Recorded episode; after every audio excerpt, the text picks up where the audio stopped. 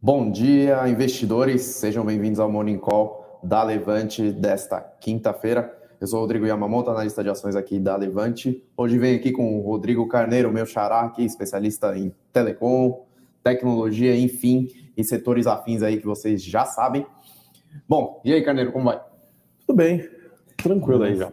Vamos, vamos falar hoje, ação, bastante assunto hoje, bastante coisa interessante. Isso, cenário macro, né, de dados e tudo mais já foi, né, a maioria, o que já interessava, mas o que vem preocupando aí os mercados internacionais é a China, né? Então a China vem fazendo movimentos um pouco mais fortes aí na, na em termos de regulamentação estatal. É, tem também o problema de endividamento das grandes incorporadoras, né? A, que fica em a evidência aí a maior incorporadora lá da China, a Evergrande, que já falou que não vai conseguir pagar os juros, aí não sei se próximo dia 20 dos seus empréstimos, tá tentando ver se alonga a dívida ou não, Porém, um grande problema que tem é que o crédito na China é de má qualidade, enfim, tem muita, é uma estrutura extremamente complexa e, e muito mal regulada, digamos assim, né? E o problema é que o mercado imobiliário movimenta grande parte da economia lá na China. Então, assim, é, tem as questões também de regulamentação de empresas de tecnologia a respeito de, de movimentos antitrust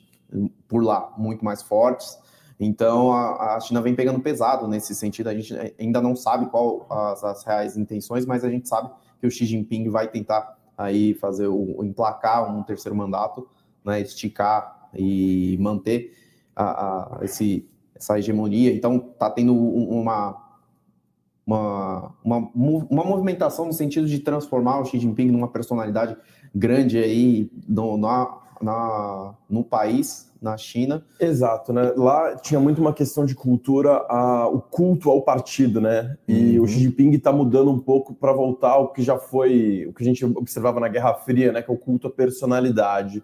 Ele começou as intervenções no mercado com o setor de educação, o, a educação estava ficando cara na China, ele virou e falou: não, peraí, o chinês não pode ter que pagar caro por educação. Então, ele foi lá e interviu na economia, começando por educação e começou a colocar o dedo em tech e outras coisas e levantou desconfiança do mercado. Essa área de crédito e os grandes conglomerados de tecnologia estão sim. É, o nível de incerteza sobre o modelo de negócios futuro num país que tem um governo é, autoritário está ficando em é, aumentando o nível de incerteza para o mercado, né?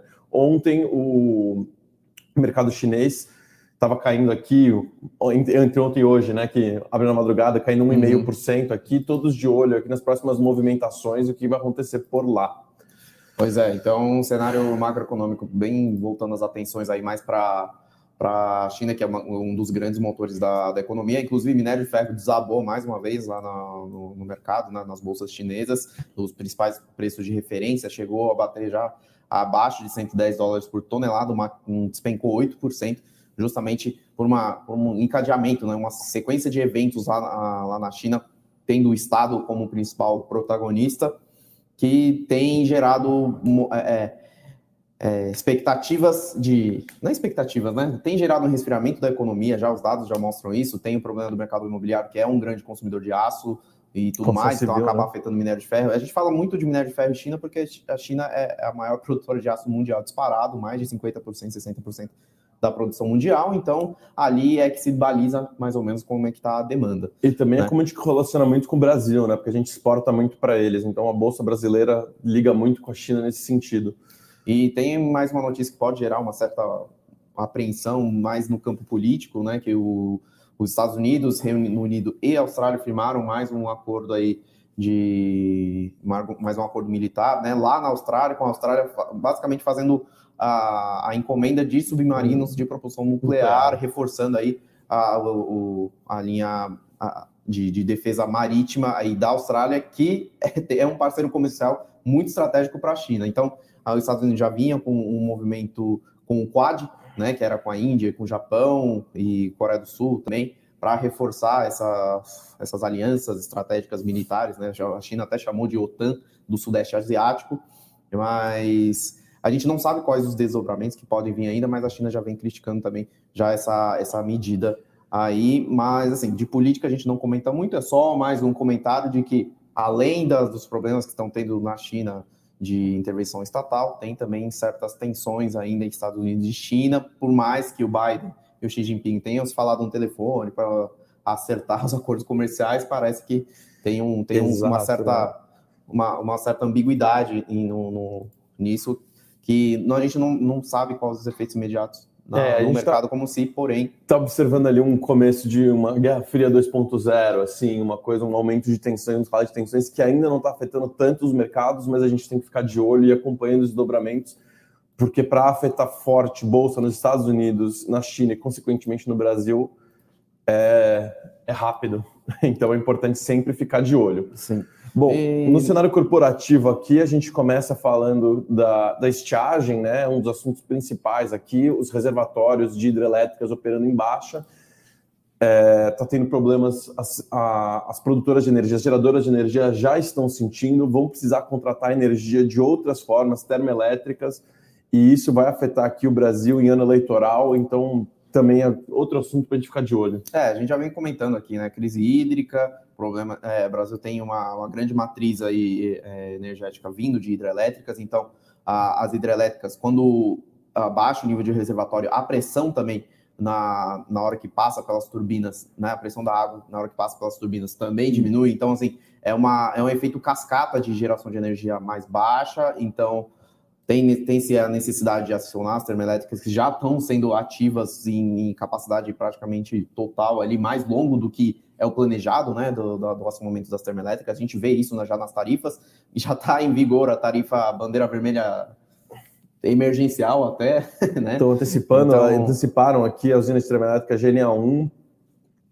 E então... para conter, conter essas, esses efeitos aí um pouco mais negativos, tem aí né, o, o, a termoelétrica de Açu, né, lá no, no complexo do Porto de Açu, uh, no Nordeste, que vai acionar antecipadamente, né, adicionando aí 1,3 gigawatts de, de potência. Não é tão significativo, mas para regionalmente já é alguma coisa. Então, assim, as grandes empresas geradoras de, de energia, principalmente né, aquelas que têm a, a matriz energética vindo de hidrelétricas, podem ser afetadas como a Copel, tem também a AES Brasil, e quem está se favorecendo nesse cenário são as que têm as energias alternativas, de geradoras de energias alternativas.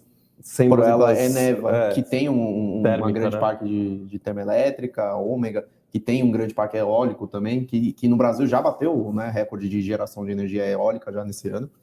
Então, tem um impacto nas empresas para, essas geradoras de uma maneira mais forte, né? Quem está gerando. E para a economia é aquele negócio, né? Infla, é, custo de energia aumenta, bate aí no bolso do, dos, do, do, da população em geral. E quem acaba realmente pagando a conta mais cara e quem afetando né, relativamente são é, é a base da, da, da população que consome menos e tudo mais, tem um efeito cascata aí na economia e vem também a parte da inflação, né? Então a energia faz parte aí de todas as atividades em geral da economia brasileira que vai bater tá na inflação. cálculos de inflação, né? Em todos os índices de inflação, então, GPM, PCA, a energia tem uma participação significativa e aí então a gente pode ter um impacto prolongado de alta de inflação, como a gente já vem vendo, observando, né? Ao longo de é, 2021. É isso. Então tem, não tá, não tá um cenário fácil de se operar dentro da, dentro da bolsa, né? Tem também a questão do, dos da curva de juros, que o Banco Central já sinalizou que pode ser que deu uma, uma, uma, é, uma freada nessa alta muito mais forte de juros, talvez já mirando né, para o ano que vem. Né? Então teve uma alta, um, um, ritmo de alta um pouco mais forte, vem se projetando aí, talvez o, o, o Focus né, já vem projetando aí um, uma Selic de 7,5 até o fim do ano, mas o Banco Central falou, não, peraí, não é bem assim, né? Tem, a gente tem que observar o que, que vai vir de projeção para o ano que vem. Então tem esse lado também, então tá um ambiente que não é muito simples de se operar na bolsa nos tempos recentes aqui, né? E Bovespa caindo 1% já, né? Provavelmente, né? Com, com ainda com, com, preocupação em relação ao cenário fiscal no Brasil, questão dos precatórios que não sai. É, e tem também uma fala do, do ministro Paulo Guedes que não, também, não ajudou muito também, né? Ontem, não né? Feliz ali, pode ter um Bolsa Família a 500 reais, se não sair a questão dos precatórios e tudo é. mais. Então, assim, tá tendo uma certa tensão também do lado bem da... negativo hoje, quase tudo aqui vermelho na minha tela. É, Ibov aqui tá tá complicado. É isso. O que mais de e de notícias corporativas, então vamos seguindo. Teve essa questão do mercado de energia, tem também o setor de saúde que segue aquecido, né? Então a gente vem citando o setor de saúde como sendo um dos grandes, uns setores vencedores nesse cenário de incerteza aqui no, no Brasil, por ser estruturalmente bastante pulverizado no país, e as companhias que têm capital são os que vêm, é, é, vêm ganhando força aí para consolidar o setor, né? Então, Redditor fez o IPO recentemente, Dasa fez o seu re-IPO, né? Já tinha capital aberto, mas tinha feito um, fechamento de capital alguns anos atrás, ficou com aquela liquidez bem pequenininha, mas veio aqui fazendo mais uma oferta, a gente chama de reestreia no, no mercado, né? Então, grupo Dasa é um grupo grande. Tem também algumas, estre... algumas outras estreias no mercado de saúde, né? Fazendo os IPOs, que vem fazendo aquisições, e a Rappi Vida Intermédica também, que já né, tá nos noticiários, e vem fazendo aquisições fortes. E, inclusive, Redditor anunciou mais uma aquisição agora na região de Atibaia. É um é um, complexo de, de, de, saúde de porte pequeno em, relativamente à Reddor, mas pagou-se um múltiplo muito atrativo. Né? Então, tem as, no, no comunicado, tem aí as, as, estimativas de resultado dessa, dessa empresa. Deixa eu até pegar uma colinha aqui, que é muita notícia, pessoal. É que é, Hospital pagou... Nova, no Novo Atibaia, então o valor da aquisição ficou em 296 milhões de reais já, deduzindo a dívida e tem uma estimativa de geração de EBITDA na casa dos. Deixa eu até ver. Na casa de 50 milhões de reais para 2022. Então, é um múltiplo de EV, né, que é o Enterprise Value, que é o valor da firma, todo em torno de seis vezes, enquanto que a Redditor negocia acima de 20 vezes esse múltiplo. Então, é um múltiplo atrativo como a gente já vem falando, a estratégia da Redditor, o core, o núcleo, né, o principal estratégia é de expansão orgânica, né, de própria de construção própria ou de expansão já de hospitais existentes. E na hora que mira para o Greenfield, né, o brown, desculpa, o Brownfield, são as aquisições, as, as crescimento inorgânico, ele só mira quando tem uma relação de, de uma relação não, uma oportunidade, um, né? Uma, uma, um retorno que seja compatível com os projetos de Greenfield que eles têm dentro de casa. Então, eles vêm fazendo bastante aquisição. Isso é um sinal de que é, a, a, consolidação do setor realmente vem se acelerando, tem oportunidades boas no mercado, e se explica pelo, pelas operações pequenas não conseguirem acompanhar os custos e as necessidades da evolução do mercado de saúde como um todo. Então, assim, o mercado de saúde precisa de muita escala para poder repassar essa inflação médica diretamente para os preços ou até diluir os custos, né, que setor de saúde tem custos muito altos, então são as grandes companhias que conseguem fazer isso e estão muito bem capitalizadas. E nessa linha também tem uma disputa da disputa, Sul América com a vida, né? Se você quiser comentar um pouquinho, Carneiro. Aqui, né? Eles estão, os dois estão disputando o grupo HB Saúde. O processo competitivo já está acontecendo aí há alguns meses, dois uhum. meses aí que eles estão lá. Vem notícia de, eu não lembro quem foi o primeiro a, a, a dar o, a primeira proposta, mas alguém já tinha. Foi a Rap Vida. Foi a Rap Vida, mas o Sul América já tinha um acordo vinculante e aí foi iniciando um processo. Atualmente, as duas soltaram um fato relevante agora com as propostas. É, a, a, a Rap Vida Sul América, as propostas eram 450 milhões e 485 milhões, respectivamente, é, e passaram para 650 e 563 milhões também respectivamente. Então, assim, aumentaram significativamente. Rap Vida de 450 subiu 200 milhões e a, a Sul América subiu a proposta de 485 para 563 milhões. Então, assim, o grupo vindo ali bem disputado. Ele é um grupo com oito unidades ambulatórias, clínica infantil, clínica de diagnóstico, tem 129 mil beneficiários de saúde é no, nos planos de saúde e 25 mil no plano odontológico. Então, assim, é, um, é um player relevante regionalmente, né? E atua, é um bom ativo. atua numa região que é economicamente ativa dentro do, do, estado de São Paulo, é uma das principais regiões, junto com a região de Sorocaba, Campinas e região metropolitana de São Paulo também.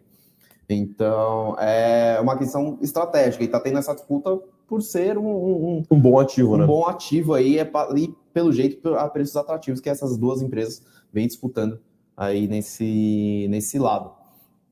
E temos uma notícia interessante aqui de uma empresa que a gente não, não fala muito, mas que está aí, né, tem capital aberto, que é a Login, né, empresa de, de, de cabotagem, né, de transporte aquaviário aí no Brasil, com a MSC, gigante aí de, de logística marítima, fazendo uma oferta pública de aquisição de 67% de capital da Login por um preço de 25 reais por ação.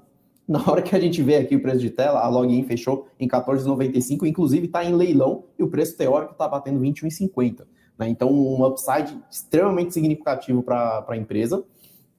Então, veio essa, essa oferta pública de aquisição que pode movimentar em torno de, deixa eu até ver aqui, de 2 bilhões de reais. Né? Então, a MSC já atua em mais de 500 portos aí, então gigante pode ser que seja uma setor, né? gigante global do setor e movimenta mais de 23 milhões de TEUs, que a gente fala de, de, de é do tamanho padrão, né, que a gente usa para mercado portuário para falar de containers. Então ela já movimenta mais de 23 milhões de TEUs, que equivalente a, a em torno de 20 pés aí de, de, de medidas, 20 pés, acho que cúbicos, se eu não me engano, de de container e a login tem uma capacidade em torno de, deixa eu até ver, em torno de 1,2 milhão de TUs anual, né? É, a então... notícia aqui chega depois da discussão ali, a não, aprovação desculpa, desculpa, desculpa. Não é da capacidade da login, mas tem o um projeto da BR do Mar, que aí sim prevê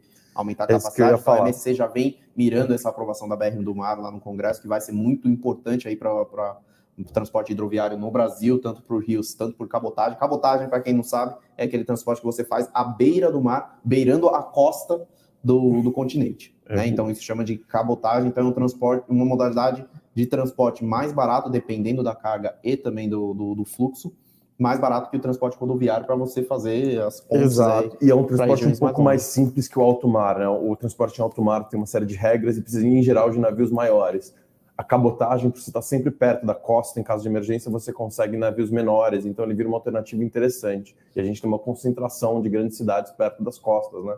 Até mesmo São Paulo, se olhar, não está tão longe assim do litoral. Sim, então, sim. a gente tem consideração da população próxima ao mar. Então, o transporte de cabotagem é realmente pouco explorado no país. Essa BR do mar chega aqui para tentar mudar um pouco isso e diversificar uh, os meios de transporte que a gente tem para levar produto no país. É isso. A gente também tem aqui uma aquisição da Americanas, a, a Mer3 ali, adquiriu a plataforma digital Scooby, que é uma plataforma para é, é quase uma, uma rede social, social né? Para quem lê livros, avaliação. E apesar de não ser aqui um, um, uma grande aquisição, acho que os valores não foram nem divulgados quando a aquisição é de pequeno porte ela entra nessa onda de engajamento, né? Assim como quando a gente viu a, a, as empresas de e-commerce adquirindo é, empresas de supermercado não pelo lucro e sim pela frequência de uso, é, a gente vê aqui americanos fazendo um movimento adquirindo uma empresa em que consegue diminuir o custo de aquisição do cliente, né? O cliente já usa a rede social ali para avaliar o livro. Então, para você pegar isso e vender o livro para esse cliente, já fica mais fácil. Você vende o livro, o cara baixou o aplicativo. Então, você está fazendo um custo de aquisição do cliente usando a rede social e o conteúdo para adquirir cliente. É a estratégia que a gente viu o Magalu fazendo quando adquiriu o canal Jovem Nerd, que é um canal de conteúdo. Tem vários ah, portais fazendo isso, né? A gente vê Exato. a Centauro adquirindo aí o. Esqueci o nome do grupo, mas tem um canal muito famoso de futebol. Eu não sou muito adepto do futebol, mas é, me fugiu o nome aqui. Mas a Centauro vem fazendo um movimento nesse sentido. A Pets adquirindo a Cansei de Ser Gato.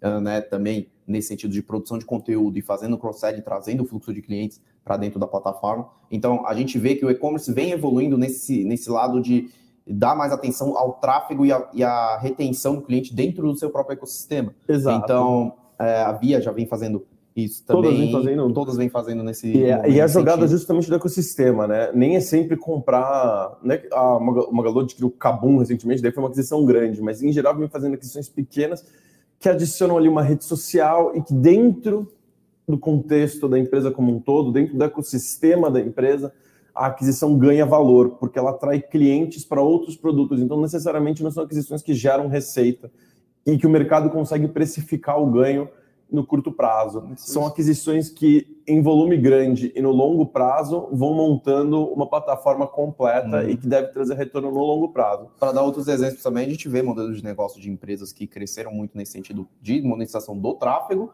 que é a Mosaico e a Cash, que são a Melios, né? Cash, é, Cash é por conta do ticker, né?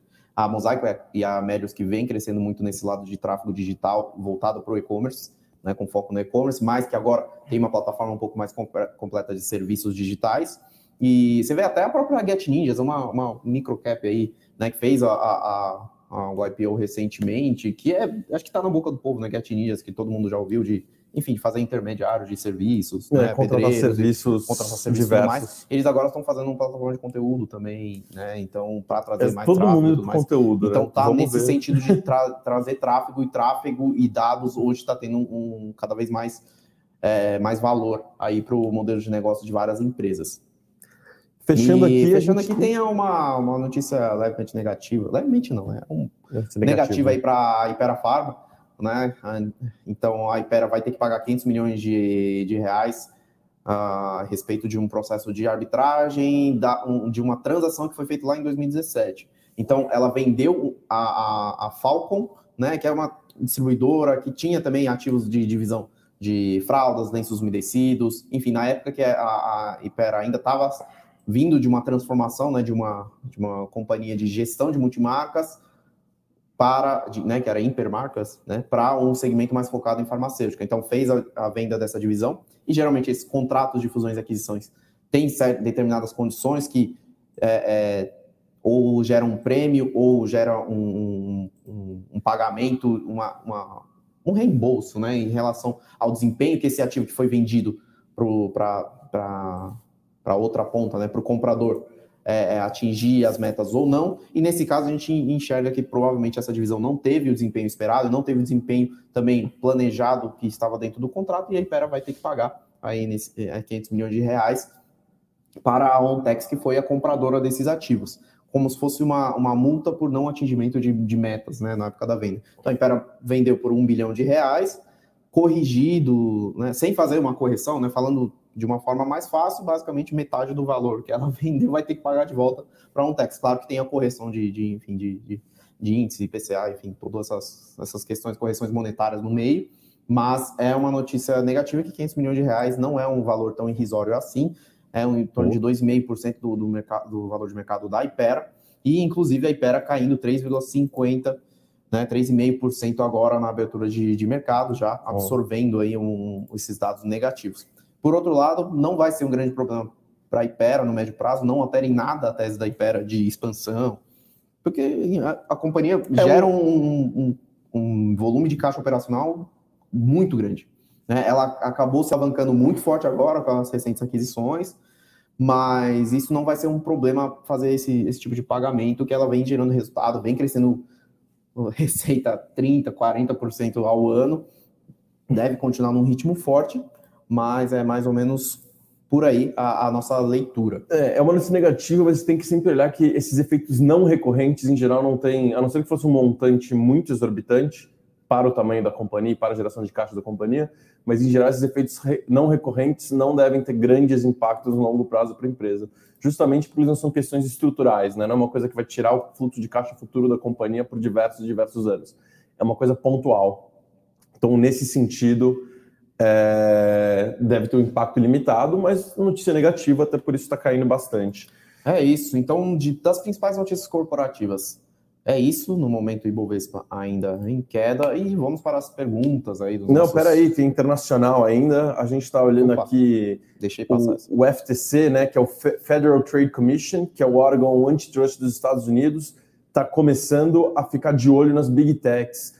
E há muito tempo ele já vem vetando grandes transações, mas agora eles tão, vão começar a olhar as pequenas transações, né? Uhum. A questão é que, por ter limitações pelo seu tamanho gigantesco, a, as, as big techs, Apple, Facebook, Amazon, Microsoft, Google, elas não poderiam, é, não podem fazer grandes aquisições sem levantar bandeira, mas algumas transações abaixo de eu não sei o valor exato, mas abaixo de valor, valores pouco expressivos, uhum. não tem que ter, é, não passam pela, pelo órgão antitrust. E uma avaliação agora mostra que é, tiveram diversas transações pequenas essas companhias e isso vem fortalecendo o poder de monopólio delas e vem preocupando é, o órgão, vem preocupando os reguladores quanto ao poder de monopólio das big techs. Isso é um assunto que já vem sendo falado há bastante tempo vem sendo discutido já o, se vai ser é, se vai ter a, a, quebra das big techs, né? essas vão ter que se quebrar em várias empresas por questões de regulamentação para não ter um grande poder de monopólio. E aí a gente vê justamente o órgão regulador investigando mais de perto e começando a incomodar ali. A notícia não é necessariamente negativa ainda, tá? Por hora é só um estudo mostrando que houveram diversas aquisições nesse sentido. As empresas pegam é, startups muito pequenas com know-hows únicos e já, já colocam para dentro muito cedo, é, impedindo que virem competidores no futuro. Como são empresas de tech em crescimento muito rápido, essa estratégia acaba fazendo sentido. Mas. E aí agora a gente vai ficar de olho para ver quais são as consequências disso e possivelmente até se vai começar a bloquear transações até menores, o que pode afetar bastante o modelo de negócio e o crescimento das companhias no futuro. Mas por enquanto é só ficar atento, poucos impactos no mercado. E é agora isso. vamos para as perguntas. Vamos para as perguntas e antes já fazendo um gancho aqui, tudo que a gente falou, deu uma pincelada aqui para vocês aqui no Morning Call, está tudo lá no nosso e eu com isso, em mais detalhes, com mais dados, todos os dias, artigo, nosso nossa newsletter matinal. Para quem quiser, eu vou pedir para a produção colocar o link aqui, assina lá, coloca o seu e-mail, é gratuito, todo dia você vai recebendo no seu e-mail. Então, vamos para as perguntas. Já tem uma do Mauri aqui já, antes de começar o, o Morning Call. Cara, a Mauri tá sempre com a gente aqui. Holdings vão ser bitributados com imposto de renda sobre dividendos. Itaú paga dividendos para. Itaúsa, Itaúsa, Itaúsa paga, paga dividendos. Não, não vai ser bitributado. Ainda não fechou nada, né? Obviamente, mas as discussões estão que quem vai ser tributado vai ser a pessoa física, tá? Então a holding não vai ser tributada, não faria sentido. É e, e, Entre... perdeu o propósito da holding como um todo, né? Isso. Mas a, a, pessoa vai, a holding vai receber, quando ela for distribuir, a pessoa física vai pagar. Isso, o que vai acontecer é que vai ter uma isenção entre dentro de um mesmo grupo econômico. Então, as holdings entram nesse, nesse grupo econômico, então, senão não faria nenhum sentido também ter as holdings, né? Teria uma Exato, e acabar com as holdings. Uma... Então, tem, geraria então, um, um, certo. Essa não é uma preocupação aí. muito grande, não. Aí, a bitributação é, vai ser tributado uma vez só, e então acho que fica mais tranquilo. É, vamos lá, Dilson falando, o setor de saúde vem com grande crescimento, mas eu não vejo esse crescimento no setor farmacêutico. Então, Dilson, tem, tem duas, duas formas de crescimento que a gente acompanha, né? Uma seria a consolidação do setor, que são os crescimentos das empresas que vêm fazendo aquisições né, de, de empresa, então isso não afeta, em geral, o tamanho do bolo, e sim o tamanho da fatia de cada empresa dentro desse bolo. Esse bolo é o setor de saúde como um todo. Né? Então, o crescimento do setor de saúde das empresas vem nesse sentido maior de consolidação, de trazer ativos para dentro, e aí sim as empresas vão crescendo, não necessariamente na demanda dentro do, de farmácia. Mas, pelo outro lado, o varejo farmacêutico e também venda de medicamentos vem crescendo ano a ano, é um, um dos setores mais resilientes que a gente enxerga aqui no, no Brasil e até no mundo todo. E é agora com a, com, a, com pós-Covid, né? A gente está começando a entrar no pós-Covid, se tudo der certo, né? A gente vai sair rápido dessa, mas do pós-Covid está tendo uma preocupação maior com o cuidado de saúde dentro de casa e os, as vendas de medicamentos vêm aumentando sim, tá? Então, o setor farmacêutico, imagina que você fale de varejo farmacêutico, que são as farmácias mesmo, a Raia, Drogazil, Demil, Panvel, enfim. Essas empresas vêm também num ritmo de consolidação um pouco melhor, um pouco mais. É, é, na verdade, um pouco mais gradual do que o setor de saúde como um, um todo, mas na, nada de muita novidade. A empresa vem repassando preço, vem crescendo, abrindo lojas, comendo pelas beiradas e as empresas vão crescendo nesse sentido dentro do varejo farmacêutico. Né? Então, assim, são duas dinâmicas diferentes, não necessariamente as empresas do setor de saúde que você vê de capital aberto crescendo e consolidando, não necessariamente o setor de, de farmácia também vai crescer em termos de volume de vendas. Apesar de eles parecerem mais relacionados, eles, eles agem na bolsa de valores, eles são relativamente descorrelacionados, né? Sim. O farmacêutico tem uma dinâmica mais parecida com varejo, até mais parecido com varejo alimentar, né? Uma coisa mais básica. Enquanto o setor de saúde é ligado a um setor mais de serviços, né? Tem a parte de seguro de saúde e hospital, que é uma questão é, que envolve necessidade básica, mas tem uma dinâmica de serviço e presença regional não tem a mesma estratégia de omnicanalidade que a gente olha em varejo. Então, apesar deles terem uma relação muito próxima quando a gente vê realmente, eu vou no médico, eu preciso de remédio, eles não se acompanham necessariamente em crescimento econômico, eles têm uma dinâmica bem diferente. Então, é, Jamil, Jamil. É, que a bolsa levante hoje, olha, Jamil, Tomara que sim, mas não tá com cara não hoje. Hoje o dia parece que vai ser meio azedinho, viu? É, ainda tá. Volatilidade, questões fiscais aqui no Verdade, governo. questões internas, né? Ainda tá um pouco. Tá pesando bastante ultimamente. É... Mari perguntando: vocês indicam investir em crowdfunding? Então, crowdfunding é uma modalidade de investimento que, assim, na hora que a gente coloca na tabela de risco-retorno, é um negócio que é extremamente arriscado né, que na verdade são empresas ou até são projetos individuais que demandam uma. É, é na verdade, é um mecanismo que você capta dinheiro para você desenvolver um projeto e depois quem fez essa, essa captação inicial recebe algum retorno em, em produto, né, inicial, Exato, você compra o produto não necessariamente em participação da empresa. Então, assim, crowdfunding não seria talvez uma modalidade de investimento propriamente dito, né, então pode ser utilizado para vários fins, até para fins de, de projetos não visando lucro, né, então, e muitos desses projetos não vingam, tá, então é diferente você investir num, num, venture capital, num fundo de venture capital, é, alguma coisa assim, que é efetivamente em alguma empresa que está sendo desenvolvida, mas também é uma modalidade extremamente arriscada, que demanda expertise. Então, assim, falando em termos de risco e retorno, né, é isso. É, o que a gente. Eu não tem... recomendaria, acho que vamos. Talvez, em geral, é... a gente fica mais um pouco em cima do muro aqui, mas acho que, cara, crowdfunding a gente tem uma diversidade de ativos, fundos na bolsa, é, a gente tem até criptoativos que já oferecem um risco bem elevado, um retorno também que tem, tem sido que, elevado, sim, né? Sim. Uma volatilidade muito alta. É, eu acho que a gente já tem uma, uma gama de ativos aqui muito boa. Eu acho que o crowdfunding, se fosse bom mesmo, o, o venture, ia ter um venture capital investindo. Então, eu, eu, sou um pouco, eu acho um pouco suspeita essa modalidade. Eu acho que quando ela fala de fins, por exemplo, o cara está desenvolvendo um produto e você compra esse produto de maneira antecipada para financiar o desenvolvimento do produto, pode ser uma coisa que faz sentido. Como investimento, pessoa física, ah, para ganho retorno. de capital, eu não acho que tem. Os que têm a modalidade ali de risco-retorno atrativo, eu não enxergo ali uma, uma simetria positiva.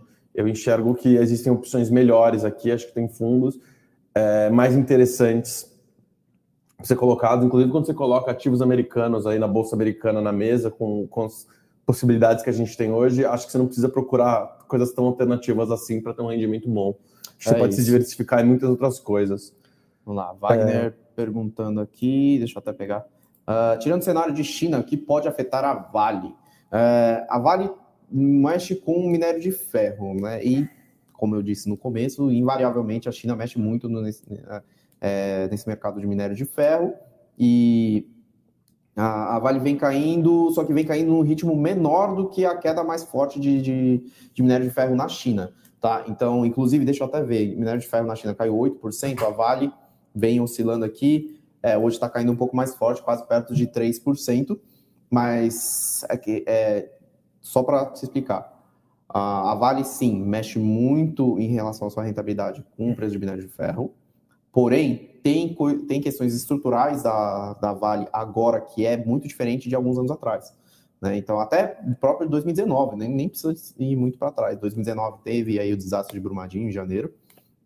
No ano, as ações despencaram, é, mas agora, em 2021, a, os problemas né, jurídicos, incertezas de quanto vai de indenização, fluxo de caixa, quanto vai ter de desembolso, já foi endereçado, tá? Não estou falando que foi resolvido, mas sim, já foi endereçado, então não existe mais esse risco de incerteza né, em relação a esse assunto dentro da Vale. A Vale vem gerando um caixa muito forte, né?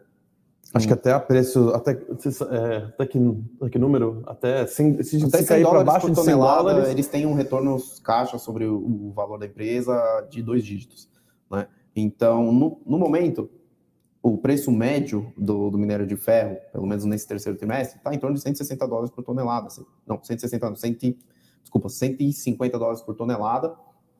Então, assim, no resultado de curto prazo também não deve afetar muito. Mas a gente já vinha falando aqui, 220 dólares por tonelada de minério de ferro é totalmente insustentável. Então a gente já esperava essa queda, acho que o mercado também, em geral, já esperava essa queda mais brusca aí de, de minério de ferro, talvez não num ritmo muito tão forte assim que a gente vem observado, né, talvez mais diluído lá para meados de 2022 e tudo mais. E a gente enxerga que um preço estável e fazendo as contas, né, de um, de um preço médio de minério de ferro a 100 para 120 dólares por tonelada, que é mais ou menos uma faixa que a gente enxerga como bacana para esse né? ciclo um pouco mais aquecido de minério de ferro, a Vale ainda segue bastante descontada em relação aos seus pares de mercado, né, na hora que a gente olha os múltiplos. Então, a Vale tem necessidade de caixa muito menor, vem com um ramp-up, que a gente chama, né, que é subida, aceleração aí de, de produção dos projetos lá no Pará, que são os mais produtivos, né? Inclusive vem também com aumento de capacidade em Minas Gerais, né, que é uma das principais plantas aí que a Vale também tem. Então ela vai vir produzindo mais minério de ferro para o ano que vem.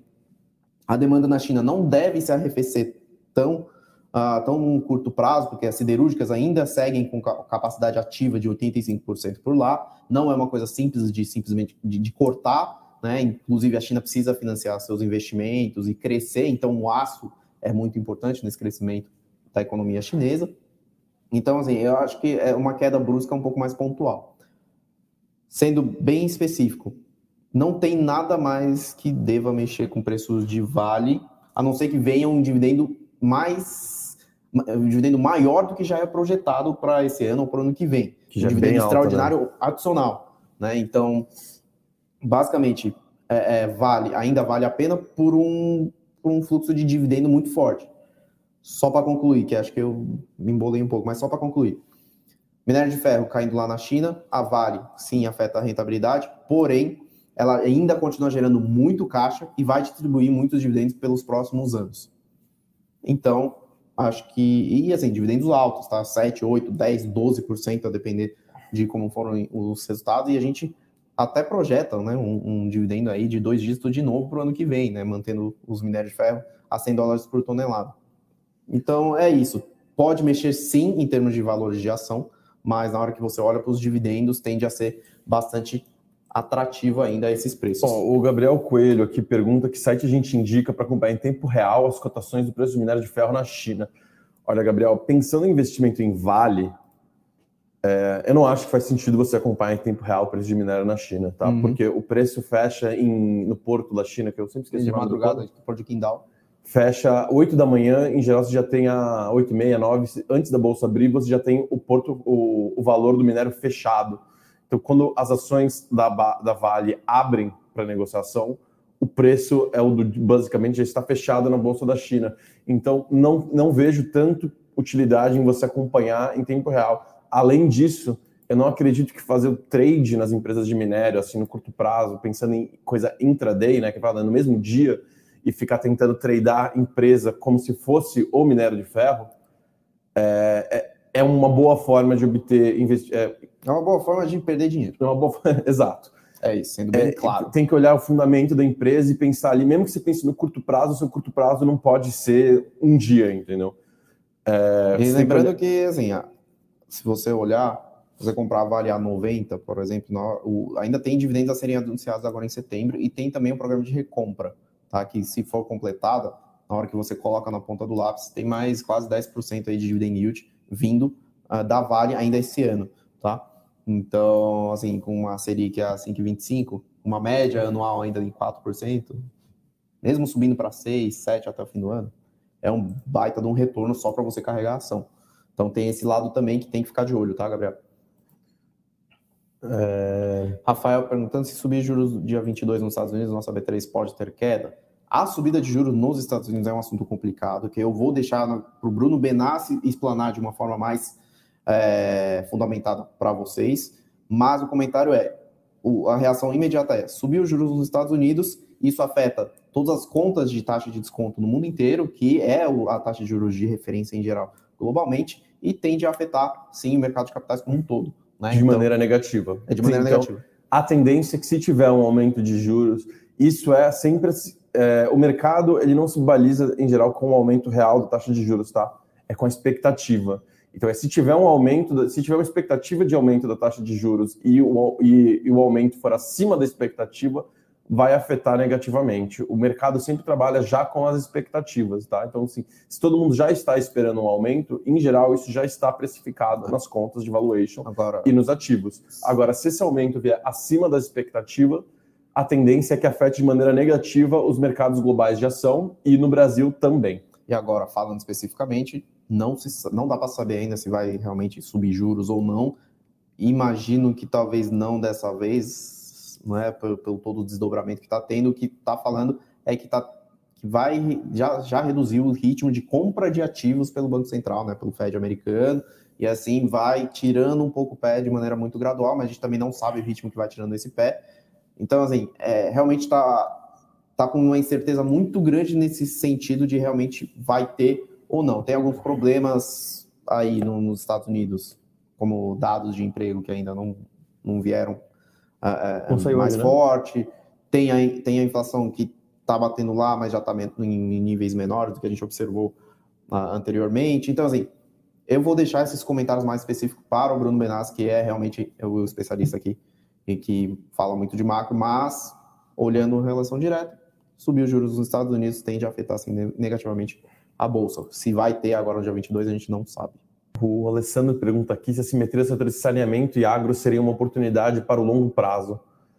É, se sim, porque o mercado desvalorizou tanto, principalmente de saneamento. É, a gente não acompanha, nós dois aqui, especificamente de perto, o setor de saneamento, Mas, né? Falando assim, bem específico, o setor de saneamento, setor de saneamento, das empresas que têm capital aberto em bolsa, Sabesp, Sanepar e tudo mais, tem. Sabesp nem tanto ainda, mas é, Sanepar já teve problemas de, de questão de crise hídrica mais rápida do que o estado de São Paulo, né, lá no, lá no Paraná. Tem também questões regulatórias de, tarif, de, de tarifários que já foram resolvidas, mas também a, a, o mercado bateu por ser uma, uma, uma incerteza. E setor regulado no Brasil é difícil de você acompanhar e ter uma relação direta em relação aos fundamentos da empresa. É, né? Acho que então, assim, existe uma demanda para o saneamento muito forte no país, né? A gente tem um déficit muito, muito, muito porcentagem. Eu não lembro mais a, a a proporção, mas a gente tem uma porcentagem significativa da nossa população sem acesso a esgoto tratado. Uhum. Agora, na hora que você vai olhar a perspectiva para longo prazo, né, tem esse marco novo, novo marco do, do saneamento, está tendo as privatizações das empresas estatais de saneamento também, mas boa parte dos ativos que estão sendo comprados e já foi para a mão da, da iniciativa privada não vem das empresas que estão com, com capital aberto. Exato. Né? Uma forma bem indireta de se investir no mercado de saneamento talvez seja a Itaúsa, ah, que tem a sua EJA, é, mas assim, é muito pequena é muito na participação pequeno. dentro do portfólio é 90% dela. ainda vai ser Itaú, mas XP vai ainda Sim. 90% do portfólio da Itaú. Então, assim, é muito difícil de você olhar para esse setor. Talvez a Sabesp, né, que já vinha com alguns consórcios, com a Iguá e tudo mais, mirando alguns ativos para poder investir, para poder diversificar seu, seu investimento, uh, venha com algumas coisas mais para frente, mas assim, tudo é é muito incerto. Na hora que a gente olha assim para o potencial de, de, de, crescimento do mercado de saneamento, talvez as estatais, né, que estão ali, que é, precisam de capital para poder fazer os investimentos necessários para realmente melhorar os fundamentos, melhorar o acesso da população, conectar mais, mais tubos, modernizar sua rede para ter menos desperdício e tudo mais, todos esses investimentos, precisa de muito capital e as estatais atualmente não têm é, é, poder de fogo para poder fazer todos esses investimentos. Inclusive, a Sabesp vem já nessa seara de, de nesse movimento de faz, não, faz a capitalização ou não, privatização ou não, justamente nesse sentido. Então, o setor de saneamento é um setor muito mais complicado, até mesmo olhando para longo prazo. É, acho que a demanda que a gente agro. tem para o saneamento no Brasil, no setor em si, indica que vai ter um crescimento. Agora, a escolha de quem investir, que tem, tem se tornado, como o Rodrigo bem falou é, aqui, é vem sendo um desafio. O setor agro a gente ah, tem agora começado a Equatorial olhar... entrou, né, no Quem? mercado de saneamento, agora lá no Amapá ou em Roraima, se eu não me engano. Agora acabou de comprar, né, um ativo de saneamento, né, mas é, vamos o, ver. O setor de agro é, também, então, a gente tem olhado, começando a olhar mais a fundo agora o setor, né, é um setor que, considerando a, a expressividade que ele tem na economia do país, ele não tem nada aberto na bolsa, né, acho que o que tem de aberto na bolsa não representa o que tem de, de agronegócio no país, é, tem alguns cases interessantes ali. Acho que a gente tá, tem olhado com cada vez mais bons olhos, né? Indiretamente tem a questão também do Raizen e Rosan, né, com a produção é, de etanol, que é sim. bem relacionado com isso. Na hora gente... que a gente olha o setor agro no Brasil das empresas que estão em capital aberto na Bolsa, tem duas divisões. Tem as que desenvolvem terras e fazem as, as suas, enfim, é, o seu cultivo, né, gera valor com o, as culturas que têm nas terras e também de venda de terras, que tem Brasil Agro, tem SLC, tem a Terra Santa que tinha capital aberto, mas foi comprado pela SLC, tem algumas e tem algumas empresas que abriram capital. Por exemplo, a Boa Safra Sementes, que aí vem um passo antes, o setor agro, e tem o outro que já tem um pouco um, um, um, as empresas um pouco mais desenvolvidas no mercado de capitais, que é a açúcar e etanol, não é? que tem a São Martinho, tem a Raizen agora que vem nesse sentido. Então, tem, tem empresas muito boas no setor agro que, quando fazem abertura de capital, são as empresas referências no setor. Na hora que você. Então, assim, setor agro, talvez para o longo prazo, na hora que você faz uma análise muito mais bem feita, da empresa, se está tudo ok com a alavancagem, se está tudo ok com os resultados, se é estável, se paga dividendos, se realmente tem um potencial de continuar crescendo, tem projeto de expansão.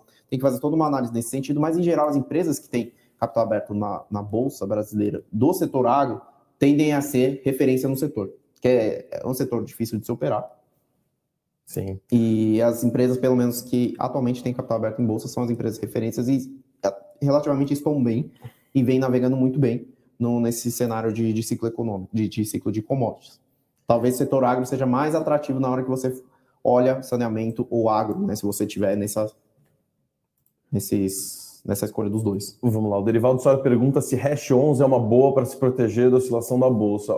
O Derivaldo, é o seguinte, a gente tem aqui a, a Fernanda Guardian aqui, que faz o nosso research de cripto, é, eu acredito que não tem necessidade de você usar um ETF de cripto, você pode comprar com bastante facilidade a moeda diretamente, não ter que pagar é, não ter que pagar taxa de administração para um ETF, porque é, é um acesso muito fácil comprar criptoativos hoje em dia, tem diversas corretoras, uma coisa bem simples de se fazer. É, a proporção de que em que em quantos ativos você se diversifica, qual a sua exposição é muito individual, aí eu deixo para Fernando um dia aqui responder em mais detalhe, mas eu não vejo necessidade de colocar no, no Hash 11 quando você pode investir diretamente com tanto acesso, tanta facilidade. É, um ponto importante que a gente fala assim, é, vale a pena sim você ter um pouco de, de criptomoedas dentro do, da sua carteira, até mesmo por uma diversificação, questão de risco e também pelo momento que as criptomoedas vêm vivendo, né, de cada vez mais acesso e tudo mais. Então vale a pena sim ter dentro do, do seu portfólio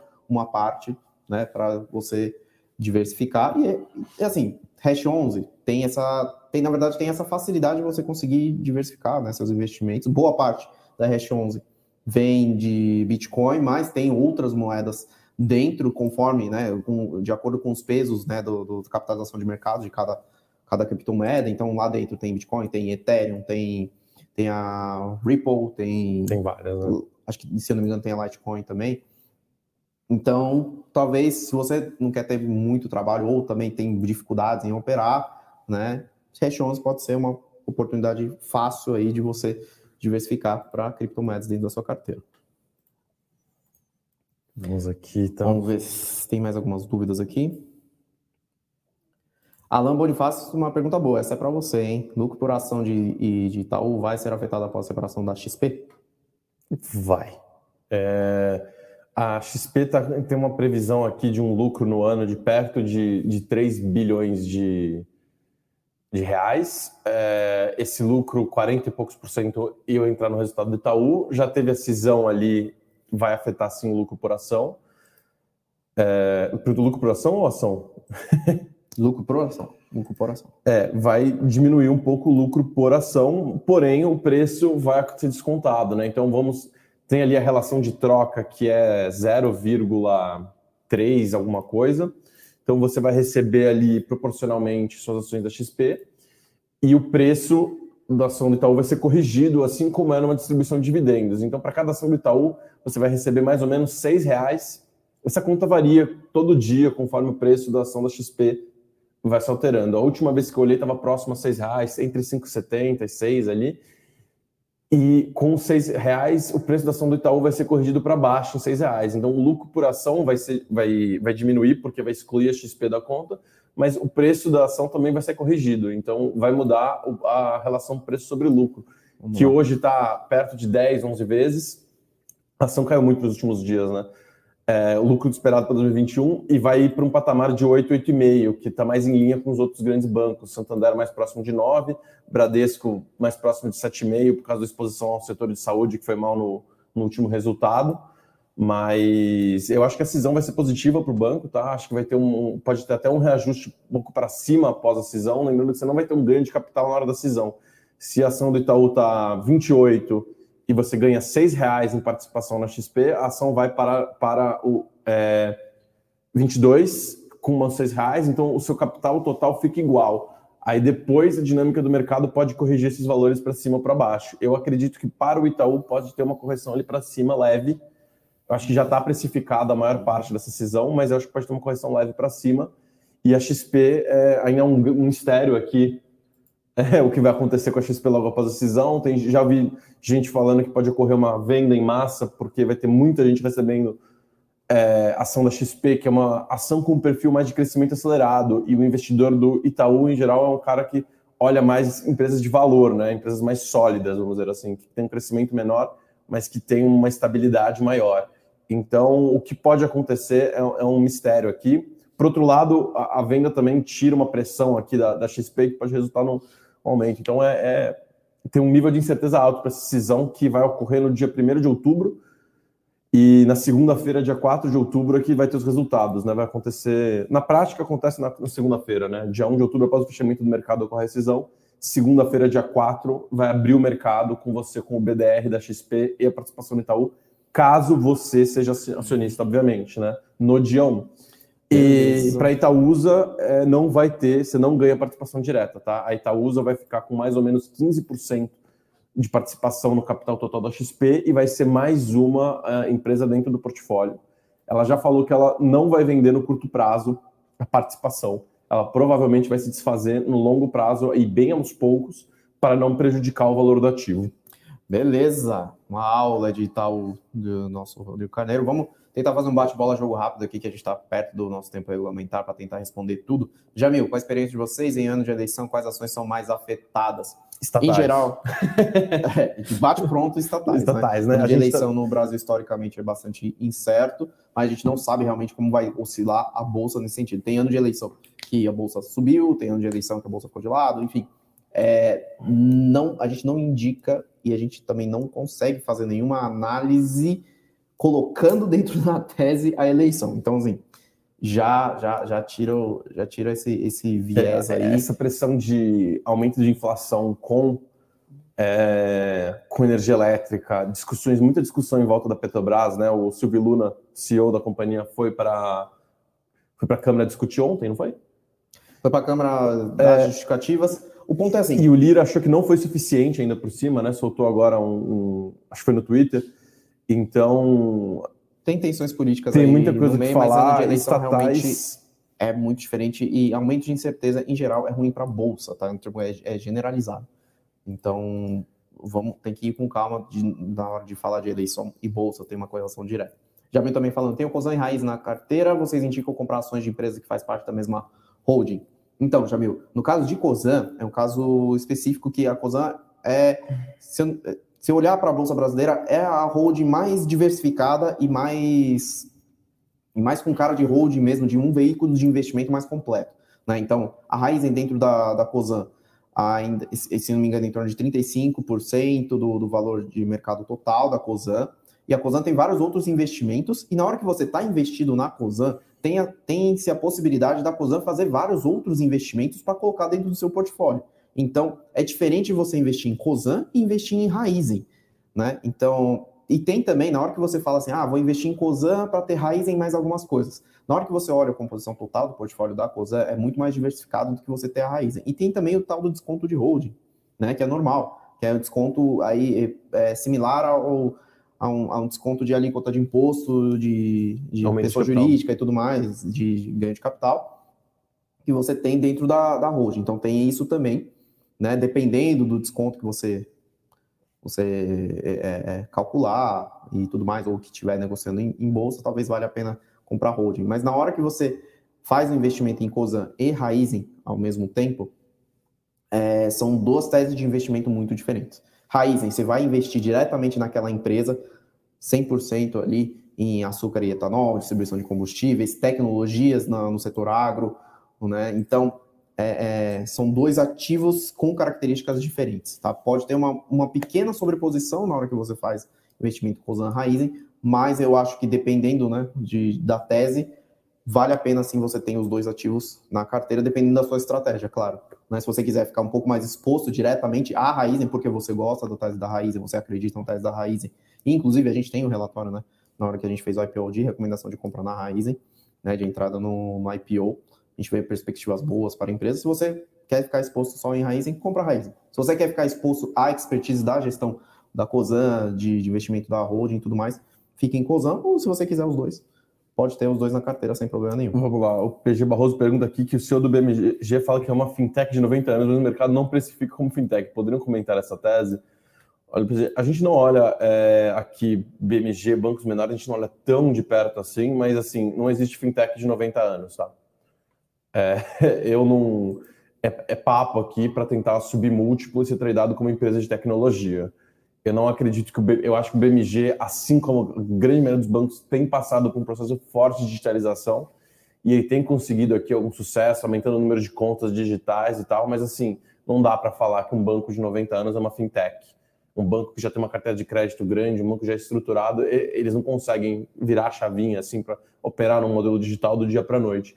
O Itaú, que é o Itaú, que vem investindo em tecnologia há anos, não, nem ele fala que ele é fintech, né? Ele até fala que ele é digital, mas ele não fala que ele é fintech. Uhum. Acho que fintech não, não dá para classificar o BMG como fintech. Essa é a minha, minha opinião. Beleza. Roberto perguntando aqui qual a visão de vocês para commodities e bancos, e já fazendo um gancho aqui, o Diogo perguntando o que a gente acha das movimentações recentes de Bradespar. Né? Então, vamos lá, fala um pouco de commodities, fala um pouco de bancos, vou tentar ser breve aqui. Commodities em geral, está tendo uma, um crescimento de demanda, um aquecimento de demanda no mundo inteiro, seja pela volta da pandemia, seja pela necessidade da, das indústrias de produzirem para recompor os seus estoques, né? E também tem a questão da urbanização e ganho de, de renda de vários países com população grande, né? Do, principalmente do Sudeste Asiático e também até do, de alguns países do Oriente Médio, que vem puxando esse, esse consumo de produtos básicos.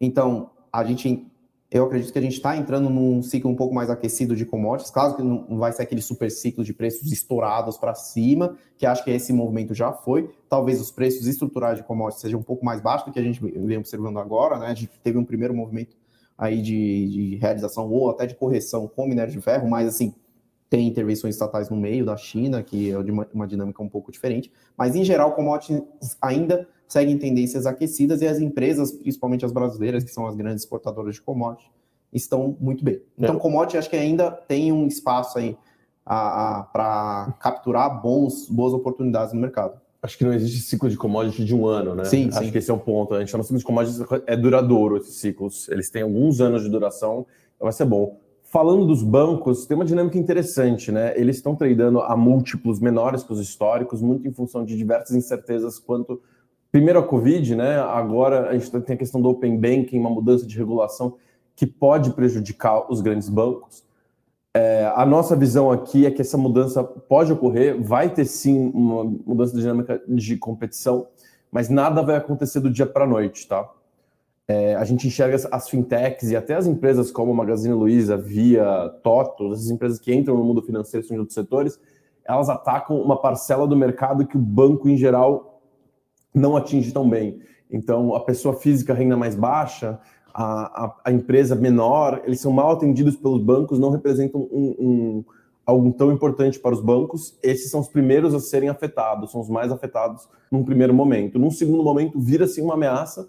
No entanto, os grandes bancos estão se movimentando, investindo em tecnologia, então não vai eu não acredito num grande choque assim e numa grande queda. A gente está vendo uma bancarização muito grande da população e um aumento no uso de serviços financeiros, seja ele de investimentos, seja pagamentos. Então a gente está vendo aqui também um aumento do bolo.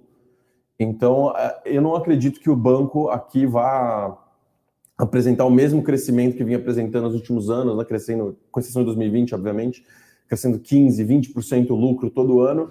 Esse cenário já não, é, não parece mais tão, tão forte. Agora, um, o banco caindo de lucro, perdendo totalmente o mercado e perdendo uma relevância do time muito rápido, também não me parece fazer tanto sentido. Eu acredito que eles vão conseguir, os grandes bancos, apresentar um crescimento interessante e eles vão começar a disputar mais entre si a parte melhor do mercado. Dito isso, a gente tem que ficar bem de olho com uh, os avanços da regulação do Open Banking e justamente com a disputa pelo crédito agora, uh, principalmente nessa coisa de meio de pagamentos que está surgindo forte os grandes bancos também não estão parados em vários outros sentidos, né? Todos eles estão abrindo marketplace e assim como o varejo está entrando dentro do, do, mundo financeiro, o banco está indo para outros setores. Então, a gente vai ter uma dinâmica bem interessante. Acho que vai ser 2022, vai ser um ano bem interessante para o setor. É, dito isso, um banco como Itaú, Bradesco, Santander, para essas iniciativas novas, até o marketplace, etc., ter impacto significativo num resultado, demora, Porque é um banco gigantesco, bilhões e bilhões de lucro, né? 20, uhum. 30 bilhões de lucro no ano. Não é uma iniciativa que do dia para a noite vai gerar um impacto significativo nesse lucro. Então a gente olha movimentos mais alongados. É isso. E só respondendo a pergunta do Diogo, né, que é bastante pertinente, né? Bradespar soltou ontem é uma movimentação de aumento de capital e redução de capital. Basicamente, eles vão emitir novas ações para poder adequar o patrimônio líquido para poder fazer uma redução de capital, distribuindo as ações da Vale que eles detêm para os acionistas. Esse movimento a gente enxerga que vem num, numa primeira pernada de extinção da Bradespar, da holding Bradespar, que hoje já não faz mais sentido, né? Por ser uma casca que já não tem nem mais o controle da Vale e que só tem a Vale dentro do seu portfólio. Então, basicamente, o movimento que foi feito ontem de distribuição, na hora que a gente faz os cálculos, né, né tem um, um, um ganho uh, tem um ganho marginal aí de fechamento de desconto né, da Bradespar com a Vale, porque você, acionista da Bradespar, que tem 100% de Bradespar, negocia com um certo desconto. Ontem, antes da abertura, né, antes do, do, da subida da Bradespar, estava em torno de 26%, um desconto alto você vai receber uma parte disso em ações da Vale que não tem desconto. Então, naturalmente, tem esse fechamento de gap aí entre a holding, entre a Bradespar e a Vale, mas na hora que você coloca nos cálculos a, a incerteza judicial que tem, né, do, do, processo com a Litel e a Eletron, né, de 2,8 bilhões de reais, que pode ser que a Bradespar pague, na hora que você coloca esse valor em conta e do, na hora que você faz todas as contas de, de relações de troca e tudo mais, com o movimento de ontem, o desconto já fechou a respeito desse, dessa movimentação. Se a Bradespar vier com mais movimentos futuramente, de realmente de extinguir, de distribuir todas as ações da Vale para os seus acionistas, enfim, mais movimentos, o desconto tende a fechar muito mais. Agora é, quando que vai vir esse movimento? Não se sabe. E se realmente vai vir esse movimento? Exato. Não se sabe. O que a gente fala é que faz sentido e atualmente parece que esse gap aí de 20% aí de, no desconto já foi fechado ontem. Mas se a Bradespar der mais uma sinalização nesse sentido de que realmente vai fechar, não faz sentido extinguir com a Bradespar, vem com um fechamento de desconto mais forte. Então, o benefício que você tem de estar em Bradespar é isso, de uma possível opcionalidade de ter esse fechamento de desconto em relação ao valor de mercado da Vale. Tá? Eu acho que é isso, né? A gente bateu o nosso tempo regulamentar. Só falando eu... aqui para o Vinícius, aqui, ô Vinícius, a gente não tem um target de, de Bovespa, tá bom? Uhum. A gente não acha que isso é uma boa métrica para a gente seguir aqui. A gente acompanha o que os grandes bancos soltam, já, a, gente teve, a gente falando em 130, 135 mil até o final do ano, é, mas a gente em si não faz uma previsão de é, índice para o fim do ano. É isso. E só para deixar uma mensagem, tem uma pergunta do Jamil aqui. Com um bom ganho numa ação de uma boa empresa, vocês indicam realizar o lucro ou não teria problema continuar levando para longo prazo? Jamil, sempre que você acreditar na empresa, a empresa tiver bons fundamentos, boa gestão, tiver uma perspectiva contínua, né, com uma boa saúde financeira, mesmo que tenha subido, é, faz o rebalanceamento, deixa em sua carteira. O mais importante é a gente sempre indica fazer o rebalanceamento de carteira e aportar em algum, né, tirar um pouco do lucro daquilo que subiu muito e aportar em algumas empresas que ainda você mantém no seu portfólio que tem o potencial de subir mais.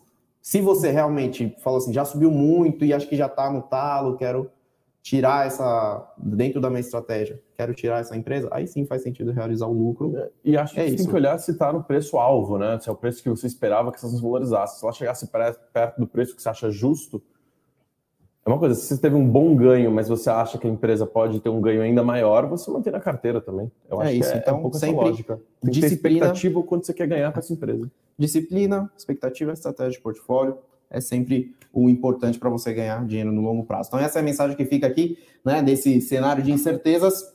Ficamos por aqui, pessoal. Batemos nosso tempo regulamentar. Obrigado pela participação e até a próxima. Bom dia, pessoal. Até a próxima.